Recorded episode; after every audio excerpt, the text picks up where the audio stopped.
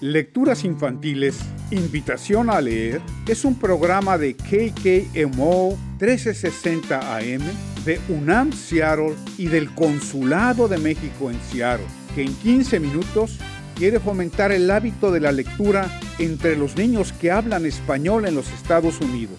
La lectura y la selección de materiales es de Aida Hidalgo. Hoy leeremos el libro titulado La princesa del agua basado en la infancia de Georgie Badiel. Escrito por Susan Verde e ilustrado por Peter H. Reynolds.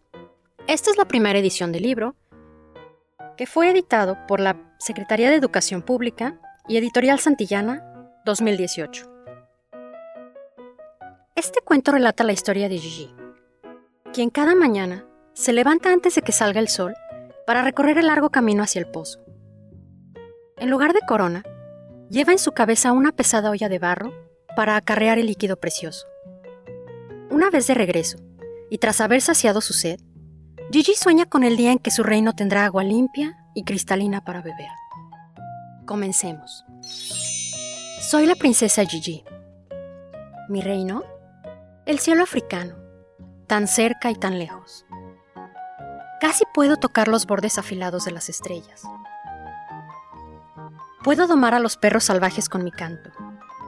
Puedo hacer que la hierba alta se mesa cuando bailo. Puedo jugar con el viento a las escondidas. Pero no puedo hacer que el agua venga a mí. Ni puedo hacer que el agua sea cristalina. No importa cuánto se lo ordene. Es muy temprano. Todavía está oscuro. Mi madre me despierta. Gigi, princesa, es hora de levantarse. Debemos ir por agua. Agua, ven, no me obligues a levantarme. Antes que el sol. Exijo, ven por favor. Pero el agua no escucha. Y sé que tendremos que caminar muy lejos hasta el pozo. Estoy demasiado adormilada para ponerme la corona. Pienso en la vasija que tomará su lugar y se apoyará sobre mis trenzas. La sed llega pronto. Labios secos, garganta seca. Cierro los ojos y los aprieto con fuerza. Puedo verla, límpida. Sumerjo los dedos de mis pies en ella. Fresca. Hago un cuenco con las manos y me la llevo a los labios. Despacio, abro los ojos. Nada. Decepcionada, me apresuro.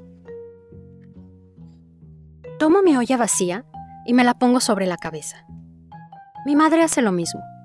Nuestro camino comienza lleno de canciones. Mi mamá me acompaña con su melodía. Nuestros pasos son ligeros, damos giros y reímos juntas. Los kilómetros nos bailan espacio para bailar.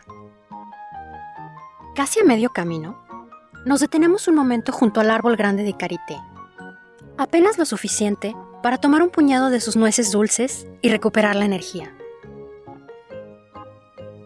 Podemos continuar bailando un poco más. Mamá, ¿ya casi llegamos? Pregunto. Por fin escucho el agua correr desde el pozo. Las risas de mis amigos, la charla de las mujeres. Algunas vienen desde más lejos que yo, y cuando regresan a casa, el sol ya se ha ido a dormir. Mamá guarda nuestro lugar mientras juego con mis amigos. La danza continúa, el agua fluye, las ollas se llenan con el líquido fangoso del color de la tierra. Gigi, ven, ahora. Ya es mi turno. La danza hacia nuestro hogar se transforma en un paso cadencioso. Mi sed es tan grande como la vasija pesada que cargo. Ahora, nuestra canción es más suave. Nos duelen los hombros. Tenemos los pies acalambrados. Por fin veo mi hogar. Mamá hierve agua suficiente para que bebamos. Aguardamos. Lavamos la ropa. Preparamos los alimentos para cocinarlos. Al rato, mi padre vuelve del campo para compartir agua y comida. Me alza en brazos. Mi princesa, regresaste con el agua. Bebe, dice mamá. Por fin. Cada sorbo me llena de energía. Quiero hacerla durar, pero no puedo. La bebo a grandes tragos. Con la ropa y el cuerpo limpios, le canto a los perros. Bailo con la hierba alta, me escondo del viento. Mamá me trae una última taza de agua que ha reservado solo para mí. Bebe, mi princesa. Duerme, mi princesa. Mañana iremos de nuevo al pozo. Mamá, digo mientras cierro los ojos. ¿Por qué está tan lejos el agua? ¿Por qué el agua no es cristalina? ¿Dónde está nuestra agua? Duerme, responde. Algún día encontrarás la manera, mi princesa. Algún día. Soy la princesa Gigi. Mi reino, el cielo africano, la tierra polvorienta. Y algún día, el agua que fluye fresca y cristalina. Algún día. Y colorín colorado, este cuento se ha acabado. Ahora leeremos el libro titulado Mugrosaurio, escrito por Pavel Brito e ilustrado por Alex Herrerías e Isidro R. Esquivel. Esta es la primera edición del libro, que fue editado por la Secretaría de Educación Pública y Méndez Cortés Editores, 2018. Este cuento relata la historia de Mugrosaurio, quien huele queso entre sus grandes patotas y tiene trozos de hueso entre sus dientes y muelotas. ¿Qué tendrá que hacer Mugrosaurio para dejar de oler así? ¿O para quitarse todas esas cosas que tiene entre los dientes y muelotas? Acompañemos a este personaje y descubramos qué hizo para ser un saurio muy limpio. Una bola de monstruillos, rojos, verdes y amarillos, viven dentro de mi armario con mi amigo Mugrosaurio. Mugrosaurio huele a queso entre sus grandes patotas y tiene trozos de hueso en sus dientes y muelotas. Cada vez que habla de frente, me pongo un traje de rana, pues cuando arroja su peste, lloro toda la semana. En su pelo sucio y graso hay una ciudad de piojos, y cada que junto a él paso, veo lagañas en sus ojos. Mugrosaurio es el más flojo, nunca se quiere mover engorda como un gorgojo, mañana y atardecer. Sentado en su gran sillón, siempre está viendo la tele, mordiendo su chicharrón hasta que sus tripas duelen. Otro de sus feos defectos es no limpiar sus colmillos. Tienen arañas, insectos y restos de bocadillos. Jamás corta sus pezuñas ni por equivocación. Refunfuña y refunfuña, nunca se pone loción. A pesar de ser tan pillo, a mi monstruo se le quiere, aunque nunca use cepillo y aunque mis juguetes riegue. Yo no quiero ser grosero, pero necesita un baño, pues con su tufo a rebaño se lo lleva el basurero. Una tarde, Mugrosaurio se fue detrás de un pastel. Como corría como diablo, tropezó con el mantel. Resbaló en la lavadora, haciendo una gran pirueta yo grité, Muy bien, ya es hora. Y mi monstruo hizo rabieta. Daba vueltas como loco, en el agua con jabón. Con suavizante de coco, se talló rabo y mentón.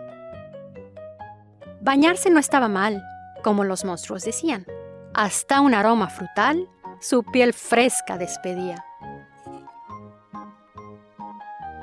La cosa no paró ahí. También cepilló sus dientes, sus uñas de jabalí las usó de mondadientes. Se secó con una toalla, se puso talco en las patas, vistió un suéter de su talla, se quitó las garrapatas. Aprovechando el momento, Mugrosaurio se fue al parque, pasó junto al monumento y se miró en el estanque. ¡Qué guapo! ¡Qué bien te ves! le gritaban las personas.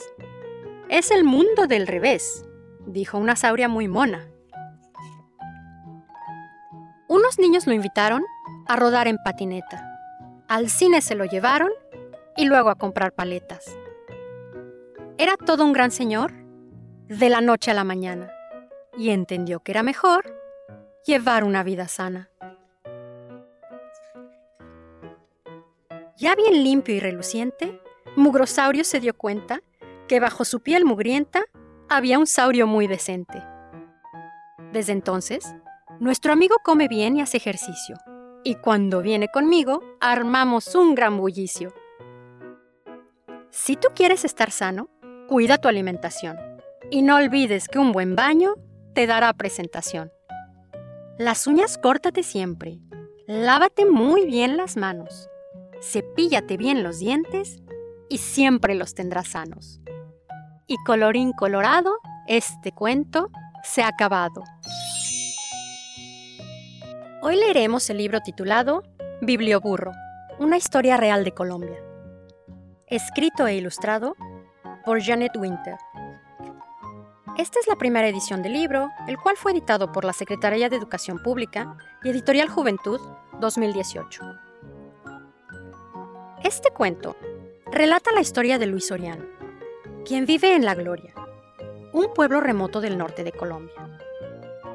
A Luis le encanta leer libros y cuando se le ocurrió que las personas de aldeas lejanas podrían tener acceso a la lectura, emprendió un viaje junto con Alfa y Beto, dos simpáticos burros, para llevar relatos de fantasías y de sueños en su biblioteca ambulante.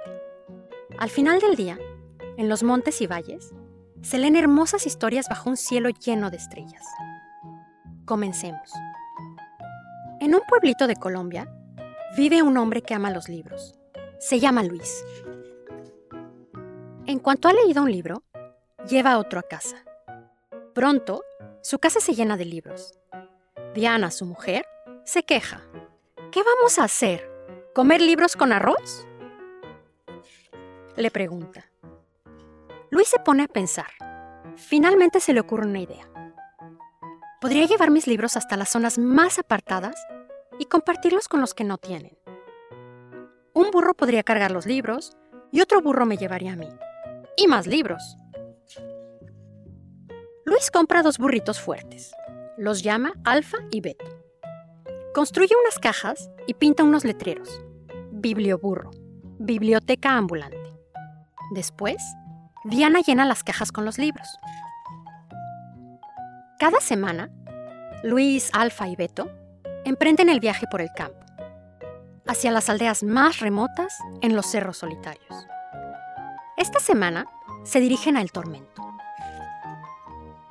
Cuando quema el sol del mediodía, Luis y los burros se detienen en un arroyo para beber de su agua fresca. Después de beber mucha agua, Beto se niega a seguir. Luis tira que tira de las riendas de Beto, diciéndole, Los niños nos esperan, muévete. Pero Beto no se mueve. Por fin, el burro cede y cruza el arroyo. En las montañas, la senda está muy solitaria. Solo se escucha el canto de los pájaros. De pronto, de entre las sombras, sale un bandido. Y le exige a Luis, ¡Dame la plata! Por favor, déjenos pasar, dice Luis. Los niños nos esperan. El bandido frunce el ceño al ver los libros. Pero toma uno y gruñe. La próxima vez quiero plata. El biblioburro prosigue su camino a través de los cerros hasta que por fin divisa unas casas allí abajo.